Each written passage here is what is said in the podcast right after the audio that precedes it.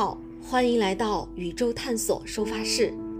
这是一档小白与大佬闲聊的非典型科普栏目。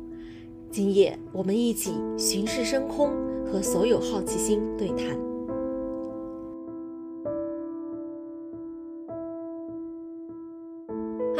好，我是 Cici。在前两期的节目当中，我们和大家分享了我们第一次追流星雨的经历，然后还给大家做了流星的排行榜，看哪些流星雨值得去追。那这一期我们将会和大家分享我们最极限的一次追流星雨的经历，然后也会和大家分享我们这一场流星雨幕后的准备故事，看一看追一场流星雨到底要做哪些准备。那这一期我们同样邀请到了追十年流星从来没有翻车的王老师。Hello，大家好，我是王老师。嗯，我们还邀请到了我的好朋友，和我们一起去新疆追这场最艰难的、最激动的流星雨的木头。欢迎木头。Hello，大家好，我是木头。其实这一期已经准备了很长时间了，就是想和。特别想和木头聊一聊当时我们一起去追流星雨的这个 体验。那个那一次是你第一次看流星雨，是不是？对我第一次看流星雨，之前就是可能是特别想看，但是有各种条件，就是因为这个好像呃，我跟你们。有了这次经历之后，我发现这个是是需要提前预测到的。但我们之前的经验可能就是当天，然后哪个看到哪个新闻，哪个地方就会会出现流星雨这样子。对，所以就是一直想看，但是没有机会去，就就是专门为了去看一场流星雨而出发。那其实我挺好奇的，我们这期说这是最极限的一场流星雨，但是我想，嗯，我挺好奇，在你当时看来，你觉得极限吗？我觉得可能你们是就是带着我们去，所以比较有压力。但其实我们还至少我我我没有担心过。啊，看来你对对王老师还是挺信任的。因为我是觉得这个东西可能是有一块空阔的场地，啊，没有就是城市污染，这个我是知道的。但是因为有天气会一整夜的影响。这个我我觉得呃比较乐观，所以我没有想到那么那么焦虑，所以我就觉得肯定能看到。哎，你还记得你当时看的第一颗流星吗？呃，是那个星链。哇哦，对对对，哦对对对，是我印象特别深刻。刚刚入夜的时候。然后突然就抬头，是西云姐最先看到的，抬头说：“哎，这是什么？这一串一串的。”然后我们就都抬头说：“天哪，那不是星链吗？特别明显。”那那是我第二次看星链，我就觉得哇，好震撼，那玩意儿就特别可爱，一排一排的。对，这也算是一个，对，这也算是一个意外惊喜吧。就没想没没去想这个问题。其实如果说真要预测的话，也是可以预测到每天呃什么时候有星链，可以精确到秒。就是很精确的。然后我记得特别搞笑的是，刚开始我们躺在那看流星的时候，婷婷开始是那种说啊，我我不会叫的那种，我就躺在那里静静的观赏。然后我就是那种特别激动，我看到那颗特别亮的那种流星，我就得尖叫，一定会大声的哇的叫出来。然后婷婷就说啊，是需要叫吗？但是后来好像我记得你也是跟着我们一起，就是没忍住就一直在尖叫。对。呃，因为我感觉后半期的那个那个好像更弧度更长，嗯，时间更长一些。你那天晚上看了，你有数吗？你看了多少颗流星？大概我忘了。我记得我那天晚上数了，好像好像有一百多，将近两百颗流星。因为我是看了全程的。你们到后边后半夜是太冷了，然后就去去睡了，睡了一会儿。我我不记得，我记得你也是一百多颗。对，一百多从头到尾数的。对对对，一百多颗。跟着数。是，突然想到，就是那天晚上在戈壁滩里躺着，然后刚开始的时候还有风呼呼的吹，然后到后后半夜好像稍微好一些，但还是挺冷的。虽然是八月份，但挺冷的。嗯，然后对，但那天晚上的天气其实蛮给力的，就是没有什么云，然后那个流星划过去的时候还是特别的清晰。反正我是把嗓子基本上快吼哑了那天晚上。对，我们躺在，就我也是第一次去看，然后。我之前的认知可能就是坐着看，就没有想到会是，呃，就大家躺在一块儿，然后 看着看着天空，就就真的就是整个视域里面全是星空，和我们看手机上啊或者是视频里面是不一样的。是，嗯，当时我们八条毛毛虫躺在那个沙漠里边，然后裹着睡袋。尖叫声此起彼伏，然后那个星星也特别亮，看着流星一颗一颗一颗一颗的划过去，哎，反正就是我感觉那种感觉特别棒，就是好朋友们躺在那个沙漠里边啊，那是戈壁，躺在戈壁里边，然后。一起仰望着星空，看着流星一颗颗划过，啊，我就觉得这种场景就是每次想都会觉得非常的兴奋，就很怀念。啊，我们当时哎不对，那是在唐布拉，我们还唱歌来着。我们当时在唐布拉那个山谷里面躺着唱歌，也是啊，真的好但我，嗯，但我觉得唐布拉那次就是周围的河流声音乐太吵了。嗯，没有我们第一次那么安静，那个那个气氛特别好。第一次的时候，对，因为我们那个戈壁滩真的是深入腹地了，旁边没有任何的光污染，也没有车，我们就是在一个无人区无人区里边，就只有我们八个人，啥声音都没有，就只有对，可能旁边稀稀疏疏的声，哇，那个特别浪漫，就只有风声。是你记得刚开始他们不是在那儿煮咖啡的时候，咖啡，对，煮咖啡，然后。那会儿就只有风声和那个柴火，然后噼啪的那个声音和旁边那小溪流的声音，哇，那感觉真的是，然后再闻着那个咖啡的香味，哇，真的，对，就就好浪漫，我就觉得真的浪漫，浪漫指数爆表。你们知道吗？就是我在听你们说这些，当然我也觉得很很美好，很浪漫，但实际上我心中在想的是，世上哪有什么盛世太平，都是在有人负重前行。是的，就是我们是岁月静好。对我们，对你你们体会到的这些美好的这些浪漫的感受，要知道在背后，我可是做了相当大量的工作。是的，大概提前了小半年吧，我们就决定说要去看这场流星雨，因为这场流星雨特别值得一追。对，就是。呃，实际上也不是说前小半年这样的时间，因为其实英仙座流星雨它就是一个每年都值得去追的流星雨哦，每年都会如期上演。呃，如果说我们看到它的月相不是那种农历十五那种大月亮的话，其实都是值得去一看的。就是在我们上一期的节目里面不是也说了嘛，就是我们把英仙座流星雨列为了我们整个流星雨排行榜的榜首。呃，不管是从观赏的观赏性，还是说从它观看的难易程度上来讲，都是一个非常好的选择。嗯，所以我们很早就确定要去看了。呃，我们在提前小半年的时候就决定可能要去新疆去看了。对，我记得你是在提前大概三个月，就是四五月份的那会儿，你当时跟我们说有一个大的方向，就是有三个。呃，像观测大方向就是说要去西北看流星雨，然后后来其实西北其实很挺大嘛，大概是提前一个半月的时候，你才说要去，呃，确定了三个三条线，就是天山，哦，就天山东部大环线、北疆大环线和甘青大环线，就是你当时是怎么去选择这三条线路的呢？流星雨嘛，它发生的这个时间是相对固定的，它就在八月。十二号、十三号、十四号那几天，所以说在时间上其实没有什么回旋的余地。呃，因为看流星雨，我们考虑的最重要的因素实际上是什么？其实就是天气嘛。嗯，因为刚才其实，在呃你们俩的那个回顾当中的话，可以感受到就是天气对这个影响是有多大的。因为假如说天上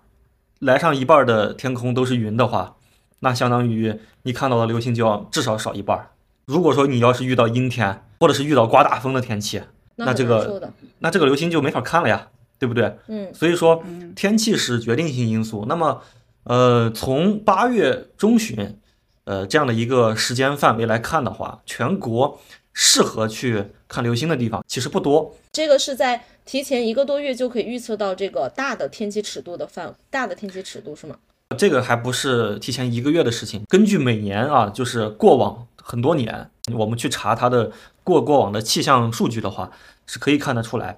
中国西北部的地区的整体的天气的这个水平是要优于南方、优于青藏高原的。你是根据之前的这个天气做的一个预判，不是说去看的天气预报？对，它其实是中国在当前这个八月十几号的时间范围内的一个，它是一个固有的一个气候特征，可以说是。其实未来的流星雨也是，如果你选择西北的话，呃，可以说看到的概率是比较大的。嗯，那后来我记得我们是一直都，我们当时组建了小组建了说我们要去看了之后，但是我们迟迟都没有买机票，提前一个月没买，当时只是确定了说，呃，提前二十天的时候，大概你就说会在乌鲁木齐结集合，是把那个嗯，就是不再去考虑兰州或者是甘，就不再考虑甘肃那一块儿。那当时这个时候是为啥呢？当时做这个抉择的时候的话，是第一个当然是要看天气了。呃，从天气的这个过程来讲的话，我只要发现，呃，乌鲁木齐或者是兰州哪一个地方它没有那种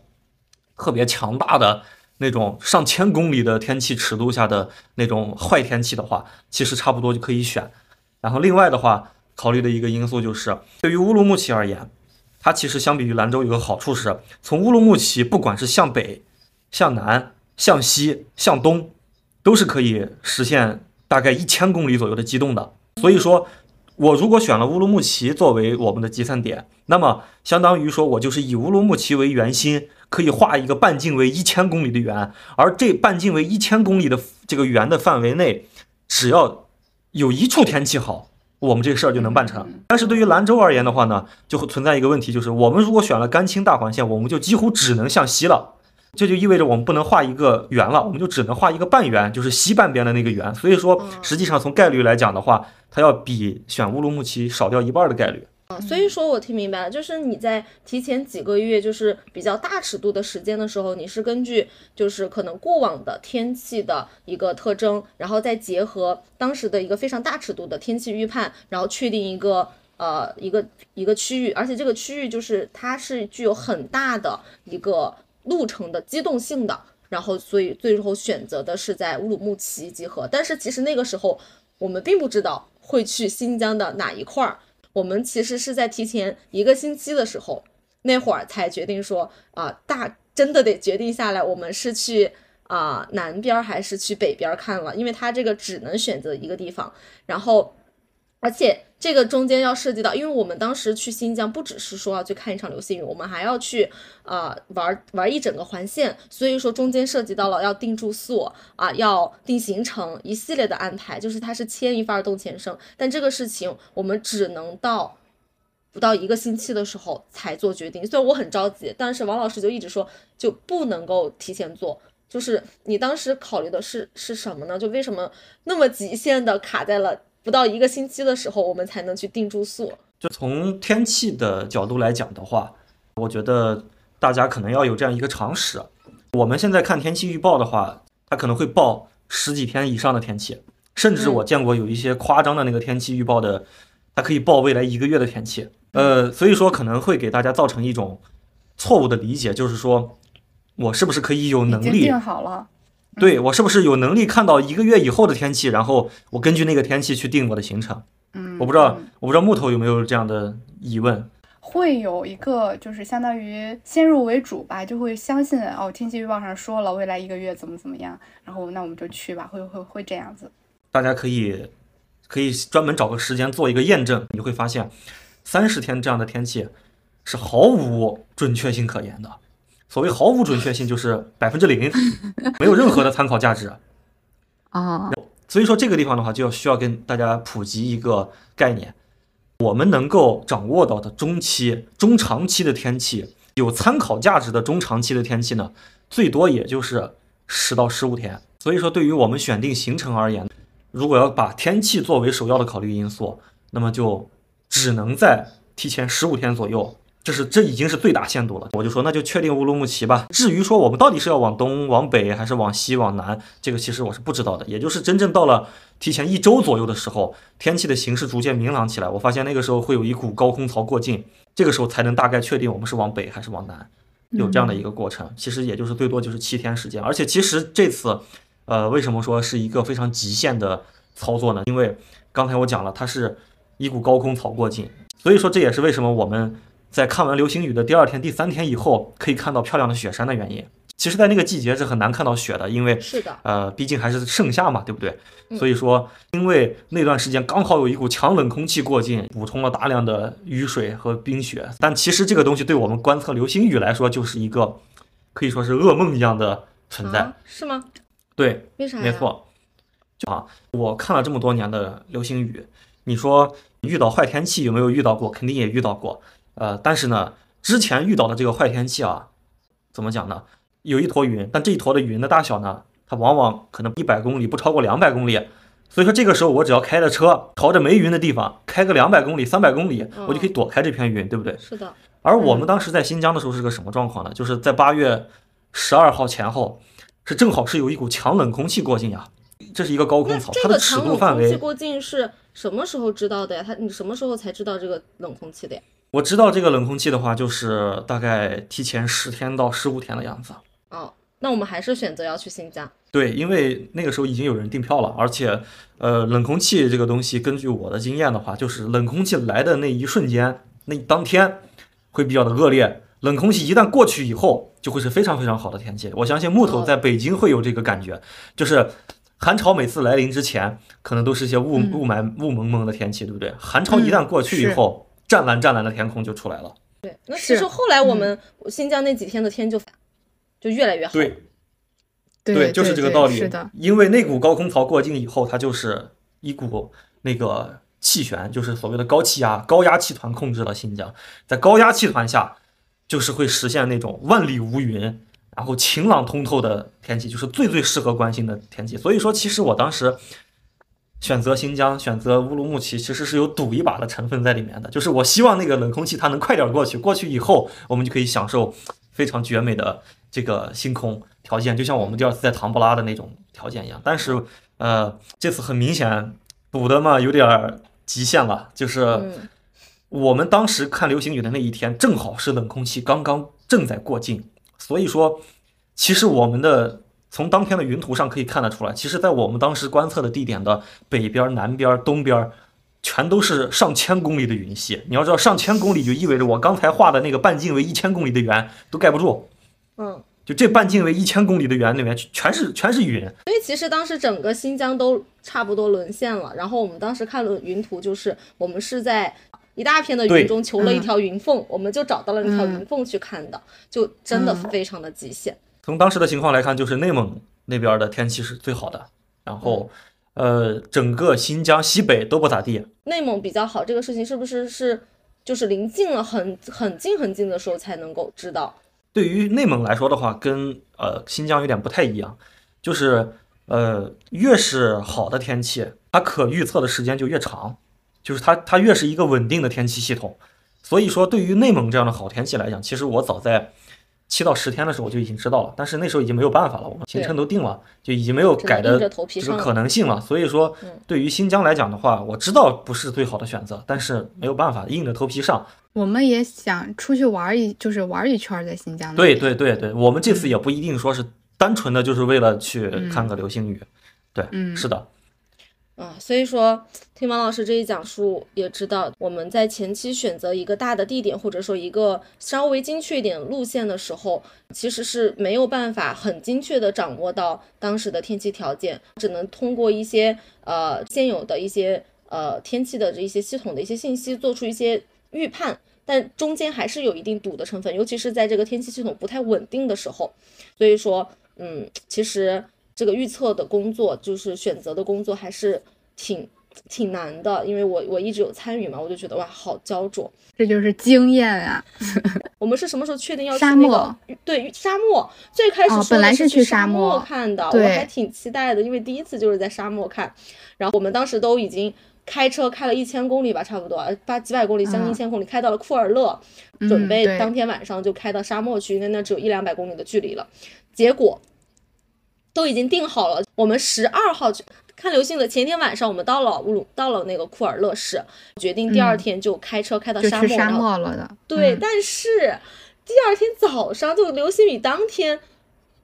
就突然就说不行了，对，就真的好极限。当时突然说不能去沙漠看了，我记得那天我们去库尔勒去买库尔勒香梨，然后没有买到，然后出来发现风特别的大，然后那会儿，我那天幸亏没去沙漠。对，但是我那会儿真的很焦灼，因为我就突然说什么不去了，这这这还有半天时间了，啊要改地方了，这而且他俩就是当时王老师跟方丈两个人就就两个人就关在房间里面就啊就是在做研判，就是好像是一个黑匣子。虽然我去问过他们，但我其实并不知道他们到底在干嘛，就是我只感觉两个人在那。不同的看着各样各种各样的那个 A P P，然后在那呱呱呱的说，不知道他们在干嘛。但我的感觉就是他俩挺紧张的，唉，就就好好极限。你们当时为什么会突然换呀？是因为风吧？我记得那天风还挺明显的，感觉到挺大的。当时的话，考虑的因素最大的其实是两个，其实这也是我们看流星雨要考虑的天气因素里面排名最靠前的两个。我我可以大概说一下啊，对于我们要去看一场呃观赏性很强的流星雨的话，大概需要一个什么样的天气因素？我们就给它排个序，排一个所谓的优先级，对不对？对对对，其实优先级最高的事情就是云，因为云这个东西嘛，它对天上的星空，除了太阳和月亮以外，都有很强的遮蔽作用。只要起一点点云，这个星星就看不到了，流星就更看不到了。所以说，云是毫无疑问的第一个要考虑的因素。第二个要考虑的因素是什么？影响我们能否看到流星的一个关键就是空气质量，因为当空气质量不好的时候呢，那空气。不够通透，所以说即使当天没有云，即使是它是个晴天，但是是一个雾蒙蒙的晴天，那嗯，那大家可以想象一下，也看不到几颗星星呀，对不对？嗯，低空所以说太多污染也遮住了。对，所以说这个呃能见度、空气质量的话，是毫无疑问是排在呃仅次于云量的，也就是第二。然后第三的是什么呢？呃，第三的话就是。湿度，湿度不过在我们当时是不用担心的，因为我们当时正身处南疆嘛，对吧？它的湿度也高不到哪去。但是在呃其他地方的时候，就必须要好好考虑一下湿度这个问题了，因为湿度大就意味着很容易起雾，就很有可能会出现着你看流星看着看着看了半晚上，看着看着看到天快亮的时候起雾了，就什么也看不见了，这是很容易出现的。而且起雾的话，这里特别提一点，对于拍摄星空的人来说是一个很致命的问题，因为。晚上那个器材啊什么的，你放在那拍摄，温度降低以后，如果湿度特别大的话，会在上面结露，就会形成一层露水。那这个露水对于你的拍摄器材本身是有损害的，而且镜头上起了雾以后，你也拍不到东西了呀，对不对？嗯，所以说湿度是第三个因素。那么仅再次于湿度的就是风速，这个是刚才木头提到的风速。当天的风确实很大，风速的影响主要是什么呢？风速其实。呃，它真正不会说特别影响你观看，它主要是影响你的一个体感，就是风刮起来以后就会很烦，嗯，挺难受的，对对对，对，又又吵，然后也冷，对吧？对，就吹的头发就是整的，就是。真的很烦，我以前就可能不理解，因为我也看一些骑行博主，就说哎呀风好大，然后呃这个风真难顶之类的。但是真的体验到的时候，就是长时间的被这种大风吹着，真的 很难受，那个脸干的呀，就像那个拍在沙滩上的那个鱼一样，简直了，就是啥啥而且无处可躲，对，所以风风速的话。它对我们影响这个观就是观看的体验的影响是很大的，但是它实际上不太影响我们看到的星星的这个质量，所以说，呃，我把它放到了这个比较偏后的位置。那最后一项的话，其实就是温度，因为温度很明显，温度越暖和，那晚上看着就越舒适，对不对？那像双子座流星雨，还有象限乙座流星雨这种，是在在隆冬时节的流星雨，零下好几度，那躺在外边看流星雨，那真的是眼睛在天堂，身体在地狱啊。嗯，是吧？所以说，嗯，根据这个优先级呢，就是其实当时的天气状况就真的已经差到了什么地步？差到了我没有办法去关注什么风速啊、什么温度啊、湿度的问题，就是当时的云量和空气质量，对，就是最重要的就是空气质量和云量这两样东西都无法保障。所以说，其实当时我们考虑的最重要的因素还是云量和空气质量。那我想问，就是这两个不是我们之前在做在选大地方的时候就已经考虑过它的云量啊什么的了吗？为什么会？嗯，对，是这样子。呃，云量这个东西，我提前在比如三四天的时候是可以知道一个大概的。我根据这个大概的状况选择了南疆这个位置，但是呢，随着预报时间的接近，包括整个这个云的预报呢，也会发生一些变化，它并不是一成不变的。它会变得越来越精细，所以说我就我我我原来知道南疆的整体的云层状况是比较好的，但是我并不知道是南疆的玉梨县云层质量更好呢，还是北边的河静县云层质量更好。所以说到越小尺度的一个预测的时候，它需要的时间的精度就越精准。刚开始可能是大概的判断，选一个范围，但是随着你要确定一个越来越细的点的时候，那就只能等到呃越来越靠近那个时间的时候，才能获得最精准的一个预报。对，这个就像是玩吃鸡游戏，我不知道你们俩有没有玩过那种吃鸡的游戏。玩。它会有一个毒圈，对吧？这个毒圈它会随着那个时间的推移越缩越小。其实从天气预报的角度来讲也是这样子的，就是说我在我们在出发就是提前呃看流星雨前三天左右的时间的时候呢，这个毒圈就已经缩小到了大概一百到两百公里的范围。然后这样的话，我就可以呢把位置大概确定在库尔勒市。我知道在库尔勒市可以画一个半径为两百公里的圆，我们最终的范围就在这两百公里内。然后随着时间进一步推移，预报的精度会越来越高。那么像我们呃常使用的这个 GFS 的这个空气天气预报模型，它的精度就是二十二千米。所以说，实际上我们最后在出发当天，比如说或者是出发的前一天，我们可以得到一个大约一百公里范围以内的精确地点。所以这才是我最后就是做出它呃这个决定，就是说我们不去南边沙漠了，要往北边天山里边走的一个重要的原因，就是因为。那个时候的天气预报的这个精度已经达到了几十公里的范围，所以说我就可以在几十公里的范围内去精确的选择。当然，还有个很重要的一点就是空气质量，因为我们发现，呃，根据前后两天的这个数据预报和实际的空气质量的对比，发现我们的这个天气预报对空气质量的预报实际上是比较保守的。什么意思呢？就是说天气预报上看到的空气质量，比如说是中等，对吧？但是实际情况要比它更差。嗯，因为那会儿有很大的风，就会把那个沙给吹起来，那整个沙漠里面都在刮风。对，所以说根据这个趋势的话呢，当时预报的这个空气质量就已经不咋地了。那如果说实际情况还要比预报的更差的话，那完蛋了，我们那天晚上很可能就要在沙漠沙漠里面看沙尘暴了，吃土了。对，基于这两个重要的因素，我们就最后还是决定往北。要离开沙漠，因为往北边河境线的话，它是有天山山脉的一层那个山脉阻挡的，所以说北边空气质量比南边好很多。所以说这就是当时为什么决定要往北走的原因。啊，所以说这个整个对天气系统的预判和对地方的这个选择，不是说一开始选好了咱们就去，它是会随着这个越来越精确，然后要不断的去调整，不断的去优化，然后那个位置的选择可能会不断的去更加精细。然后最后才能大概选择一个地方，然后后来我们就选择了要去河静县去，然后就往北往北边开，开了好久。然后其实我记得我当时开在路上的时候，我的心情其实是挺沉重的，因为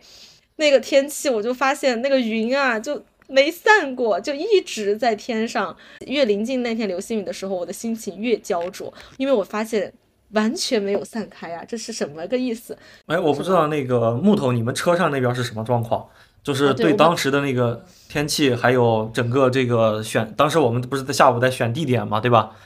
都迟迟没有办法去定下来一个最后的地点。我不知道你们那边是。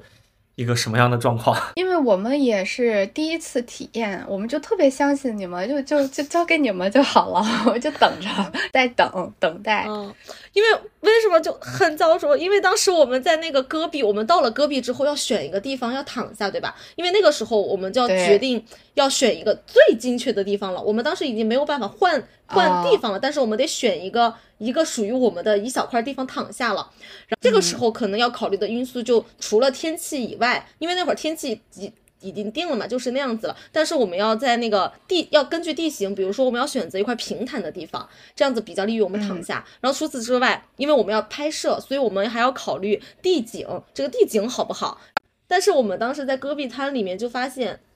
很难看到，虽然说之前王老师有在呃 Google 地球上面去看那边的大概的这个地形，但是实际上等我们到了以后，我们发现全部都是石头，就是一大片石头，没有地方可以给我们躺下，就个人的。然后我们就在那个戈壁滩里面前前后后开了有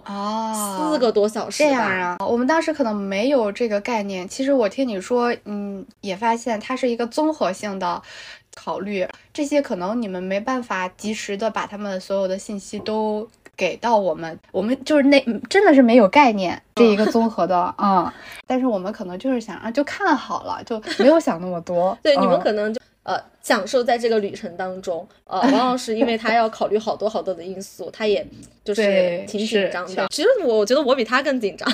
因为我我就很焦虑。因为其实我当时还挺呃。有点担心的，为啥呢？因为，呃，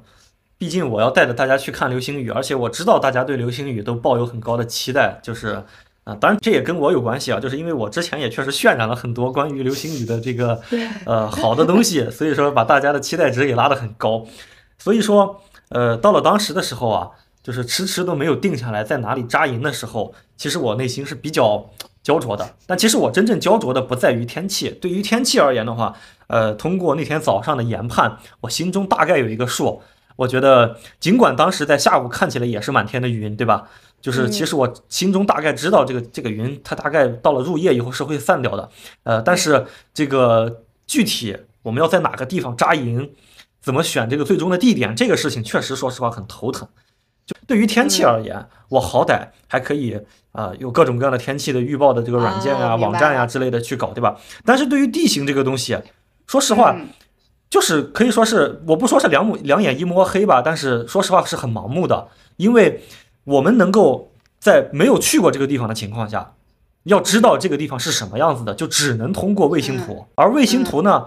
因为国内又有一些各种各样的原因，就是中国国内的这个对于这个地形的这个高低海拔数据啊，它都不是那么的精确，所以说我就只能凭借经验。就是看着那个拍出来的卫星图，我去猜这个地方它大概一个什么样的地形，因为卫星图你放大到一定程度就不能再放大了，对吧？你那个，所以说它模糊了呀，所以说我根本没有办法知道这个地方最终的细节是什么样子。所以说我真正比较当时感觉到焦虑的事情，感觉到有压力的事情是在选地点这块儿。到了要确定一个最具体的观测扎营点的时候，其实这个时候考虑的因素就。不再只是那种宏观的天气，也不是说是当天的天气，还要考虑更加更加微观的层面上的，比如说这个地方平不平，然后这个地方有没有遮挡，然后这个地方呃就是适不适合拍照，所以说就是它是一个越来越越来越具体的这样的一个决策。但是当时这这到这种这么具体的这样的一个决策的时候，就没有办法提前预判了，就只能是到了那个地方现去找点。所以说我们提前了，我们大概是晚上看流星，我们下午就到了那个地方，然后在那里开了四个多小时的车去找，到最后还兵分了两路，实在是找不着了，然后就兵分两路。嗯，是啊，是啊，到了快太阳快要落山的时候的话，我觉得那个时候必须要兵分两路了。我觉得那时候我其实说实话，心中已经有一点点。小小的慌张了，然后在当时 我记得很清楚，王老师都开始慌了。对，就是我当时记得很清楚，就是呃，我们这一队人马在收到了你们那边发来的消息，找到了一片像沙滩一样的地方，呃，有小溪啊什么的时候，你知道我心中其实是长舒了一口气的。是的，我们当时呃，方丈带着木头他们那一队往。我不知道往南边开，我们是往北边开，反正这两条路嘛，就是这么开。嗯，我们到的那个地方真的就是什么地儿呀？一会儿又进到别人的西瓜地里面去了，一会儿又开到那种断头路上面。但是那会儿觉得好的一点就是，我看着天上的云，哎，它在散了。那会儿觉得天气稍微好一点了，突然就接到啊木头给我们打来的电话，说他们找到了一块宝地，我们拍了照片。我们当时就觉得绝了，绝了，真的当时真的。哇，我心里就是舒了一口气，就觉得啊，今天晚上不用躺在石头上 睡觉了。对，我们去找那个地的时候，是最是远远的，因为那个小溪真的很隐蔽，我们根本看不见。对。它它是在它是在一个沙丘的后面的，相当于是，对我们是远远的看到了一棵孤独的树，对我们路过的时候，我们还说呢，我说哇，我说它这里有一棵孤独的树，然后我们就就就谈论这个，但是当时车上只有。就只有我和那个剩下的两个呃女生，就是我们在欣赏风景，然后只有 只有方丈一个人开车，他就是很焦灼，嗯，然后呢，我们就想着有那边有一条，就走着走着那边不是有一条通向那个山山那个位置的一条路吗？我们想着往那儿走走，看看那个孤独的树那附近会不会，因为那个我们主要考虑到是拍拍照。觉得那棵树那儿拍照可能会比较好看，对，我们就想着试着往那边走一走，然后走着走着走到头儿，哎，就就就是没有路了，没有路了之后，那个旁就是西云他拿那个手机看，呃，还能往继续往往里面走吗？你说他那就剩下沙地了，但是隐隐约约能看到有车辙印，啊。然后就在这个时候，我们不知道往前走的时候，看到了一一排就是小鹿，好像是羚羊。你们当时拍的那照片啊，对，模糊。对对对对对，像是羚呃藏那个羚羊，反正就是远远的看不知道是羊还是鹿，反正是野生的。然后他们就特别俏皮的跳过去了，哦，我们知道那儿应该是有一条小溪啊，太绝了！哦，太绝了！我们就在在车里看呆了，就他们特别的就灵性，你知道吗？就真的像小精灵一样，然后就呃好像是三只还是四只，就排着队，然后一个个跳过去，嗯。然后还回头看我们，就因为有车过来了嘛，就相当于嗯有点惊扰到他们了。然后回头看了我们一眼啊，然后他们就就消失了。我们就知道哦那个地方可以过去。我们我们才下车走过去，然后看到那儿就惊喜的发现沙丘背后有一条特别小的小溪流，所以我们当时觉得是他们在给我们引路的那种感觉。哇，所以你们找到那个地方还是。怎么说也是意外之喜，对吧？就是完全，嗯，我们都是在荒漠当中去搜索，然后可能正好老天爷开眼了，然后用一个用用叫叫，呃，羚羊给你们指了路，让你们找到了这个地方，哇，真的特别绝！当时我们看到那个木头发来的那个视频的时候，我们哇，我们真的特别开心。然后，然后就到了精彩的，我们要去找你们。我们当时因为那个地方已经是无人区了，就是没有路，它没有路，所以说它不会有那个精准的定位，所以就只能有一个点告诉我们你在哪儿，我们就往你们那边开。然后好了，就来了经典场面，方丈跟我们说怎么才能找到你们呢？然后首先先跟我们说的是，是先让我们找车轱辘印，沿着车轱辘印开进去。然后我们说啊，沿着车轱辘印开进去。然后我们说那行吧，我们就先试试。然后我们就进去，真的。那个车轱辘印也太多了，到处都是车轱辘，根本不知道往哪。然后他们就告诉我啊，在一棵枣树旁边转弯。哇，真的，当时王老师开着那个就是很无语，我记得他当时就是差一点就要骂人的那种感觉，就是什么叫 在一片枣。说到这个我就来气，尤其是刚才木头提到那棵孤独的树，方丈当时跟我讲，他说你就找一棵孤独的树，你就往那个孤独树上走。你知道在我当时的视野里面有多少树吗？就是让我找一棵孤独的树，你这不是跟我开玩笑呢？在这儿，我我当时说实话，真的挺挺想骂人的。当时我我们听到那个孤独的树的时候，我脑中是有印象的。我想，哦，我说我说你先别急，可能人家那就是一大片荒漠，那就有一棵树，我们找的那棵树就行了。我还在安慰他呢。然后我们往前开，开着开着，我我去，这眼前就是一千一两千棵树在面前摆着，我说上哪儿去找棵孤独的树啊？哇，当时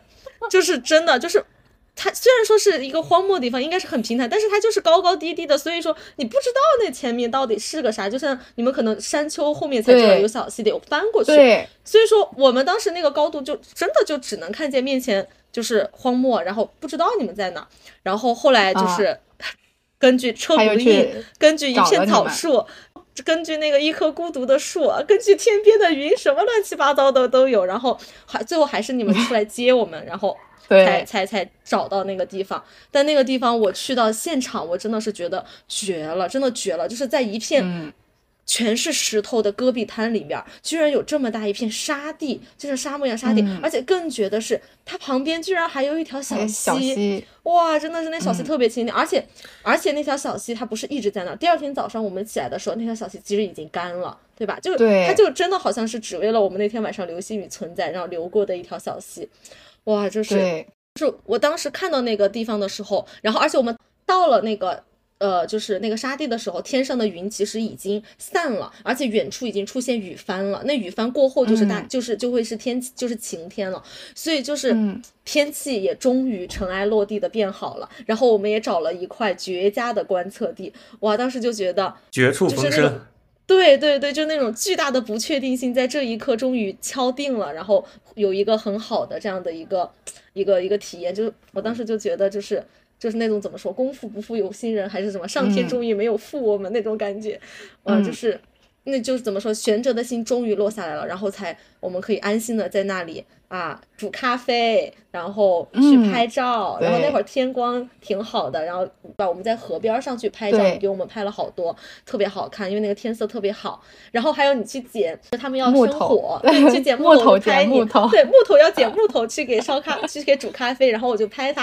然后我就拍着拍着，突然他起身的那一瞬间，天边就有一道特别漂亮的那个闪电，哇！当时我就尖，我又尖叫起来，我说哇，好漂亮！所以那会儿就是真的，就是在我们。就克服了很多很多的不确定性，很多很多焦灼之后，就是大自然真的给了我们很多的惊喜，就是比我们预期的还要更好一些。呃，不知道说到这儿的话，你们有没有感受到，就是想看一场完美的流星雨，它其实是一个很庞大的系统工程。是的，它不是是的，它不是说简单的，我们只要抓住一两个因素，然后就可以了。其实可以看到，就是从头到尾，从大尺度到中尺度到小尺度，一点一点的嗯变得更加具体，是一个非常庞大的工程。是的，王老师嗯在这个过程当中，可以说是他当时说用他毕生所学，要带我们去看一场这个流星。他说他说一个星期不吃肉，一个星期不吃肉是吧？对，一个星期不吃不止啊，之前取了好多个什么，先是呃能去看啊，能成型就要一个星期不吃肉，然后后来 什么能够看到又不，哎，对了，你到底兑现没有呀？你跟老天爷兑现了吗？没事儿，先攒着攒一块儿。那那我就有一个呃，就是想帮大家问一下，就是嗯、其实像我们平常就是生活中还是挺难碰到这样子的，就是能够带着我们有这种综合性的预判的、有经验的，带着我们能去看流星雨的这么朋友啊的存在。像那我们普通人应该怎么去寻找到这样的渠道，或者是找到这样的向导来带着我们一起去看流星雨，以及看这场流星雨花费的预算大概是多少呢？嗯 OK，好，我觉得这个问题其实问的挺贴近大家的实际的，对吧？是的，我们其实刚才讲了这么多流星雨有多好多好，怎么怎么怎么样，但是看不到又能又又有什么意义呢？所以说，的确是，呃，刚从刚才的聊天当中，大家也能感受到，看流星雨其实是个挺复杂的系统性工程的，对吧？呃，如果说对于普通人小白想要去看流星雨的话，可能还是要呃借助专业的力量。嗯、实际上据我所知的话，流星雨这个就是不光是流星雨，整个天文都是一个比较小众的一个呃一个事情，所以说是的，呃，我目前还不知道有什么特别正规、特别大的那种商业机构专门做这件事情的。所以说，呃，大家可能还是要更多的去关注一些跟天文相关的，比如说呃一些小的这种呃天文爱好者团体啊这样的一些公众号。呃，还有一些可能是涉及到一些像户外户外运动啊这样的公众号，他们可能会在嗯每年的一些时间内嗯去举办这样的活动。呃，当然，我嗯觉得，嗯，还有一个很好的方法就是大家来关注我们的播客，我们会在每年的流星雨或者是重大天象的时候，都会发布一些相应的信息，来帮助大家去呃获取。嗯而且我不得不说，虽然说有一点自夸嫌疑，但我觉得王老师真的是一个非常好的向导。呃，前期的准备工作会非常的细致，而且我们在看的过程当中也会给我们科普很多关于流星雨的这些知识。就是对，我觉得这个很重要。对我，我也是此次体验之后，看到认识到了很多星星座呀，还有一些星星的名字呀，还挺有意思的。